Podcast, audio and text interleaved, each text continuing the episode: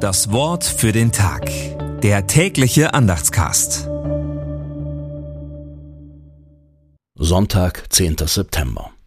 Ich habe den Herrn alle Zeit vor Augen. Er steht mir zu Rechten, so wanke ich nicht. Darum freut sich mein Herz und meine Seele ist fröhlich. Psalm 16, die Verse 8 bis 9. Gedanken dazu von Eckehard Graf. David ist überglücklich. Ja, auch das ist wichtig im Leben, dass man entdeckt, wie viel Gutes einem schon widerfahren ist. Das lässt David einfließen in seinen Psalm 16, der in der Lutherbibel die Überschrift trägt Ein güldenes Kleinod. David stellt fest, dass es einen engen Zusammenhang gibt zwischen der Beziehung zu Gott und dem, was das Leben gut macht. Gott verliert keinen aus dem Blick, deshalb erfährt man als Mensch so viel Bewahrung.